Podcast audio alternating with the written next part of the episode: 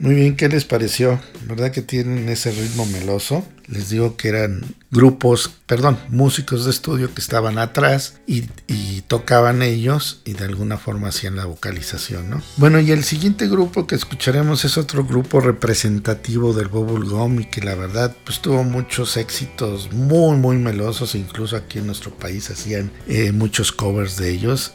En algunas ocasiones adaptaban eh, la letra para que se pudiera traducir al español y este y hacían sus covers, ¿no? Y los jóvenes, me imagino en los 60, pues yo los veía bailando ahí en fiestas que hacían, ¿no? De les repito que yo en los 60 pues era un niño. Entonces yo más, más bien que sí, me gustaba la música desde niño, por eso soy un melómano fiel y, y me encanta. Desde niño, pues yo creo que ese, sonidito que había en aquella época de los 60, pues, se me pegaba mucho, ¿no? Y de alguna forma por eso fui educando mi oído. Ya después obviamente pues tuve otros géneros musicales que ya les iré platicando de qué, de qué géneros me enfoqué más y me fue gustando mucho más.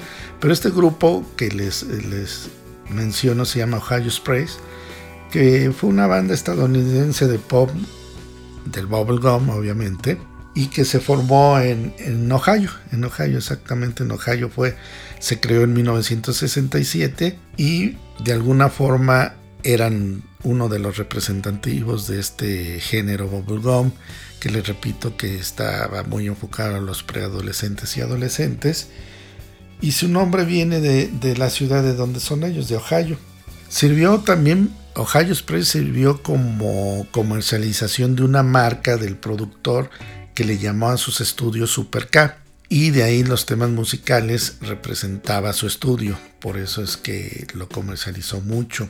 Y de alguna forma eh, era como las melodías de ellos era como para lanzar la música de varios músicos y actores diferentes, porque como les digo, en aquella época los músicos también eran actores y les enseñaban a cantar para que pues, su imagen creciera, ¿no? Y entonces eh, les contrataban grupos de estudio y los actores cantaban. Y este productor, eh, más bien esta productora se dedicaba a eso, a producir actores que cantaran.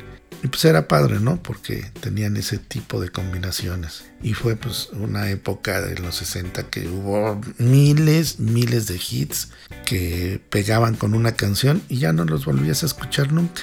¿Por qué? Porque siempre era la comercialización y pues obviamente traían a la ola inglesa muy fuerte y pues, nunca pudieron con esa sombra. Hasta después, poco a poco, fueron este, quitando ese, ese peso que traían. Incluso este género fue desde 1966 hasta 1977. ¿Por qué? Porque en 1977 ya llegó la disco y la disco pues desplazó a, al bubblegum, ¿no? a ese pop meloso, aunque la música disco se dice que es muy melosa, pero bueno, la música disco ya hablaremos en su momento, que yo soy un fan, ¿por qué? Pues porque yo viví muy, muy, más bien, mi época se puede ser se puede decir que realmente es la música disco, porque fue donde pues íbamos a las discotecas, bailábamos, ibas a ligar y fue el momento. Ya platicaremos de ese, ese programa ya iremos haciendo especiales poco a poco, ¿no? De, de, cada uno de los géneros.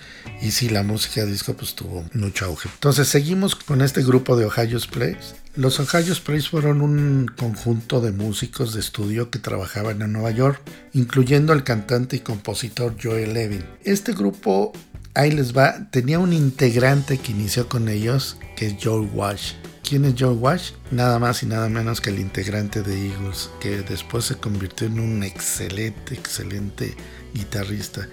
Y él estuvo en Eagles durante muchos años y de alguna forma, pues para que vean cómo había músicos buenos que escogían, pues para tener éxito en aquella época, ¿no? Bueno, y de la canción que les hablo se llama Yumi Yumi Yumi, que por cierto tiene otra que se llama Chevy Chevy Chevy. Hasta los nombres de las letras eran este, muy melosas, ¿no? Bueno, escuchemos a Ohio Express con Yumi Yumi Yumi.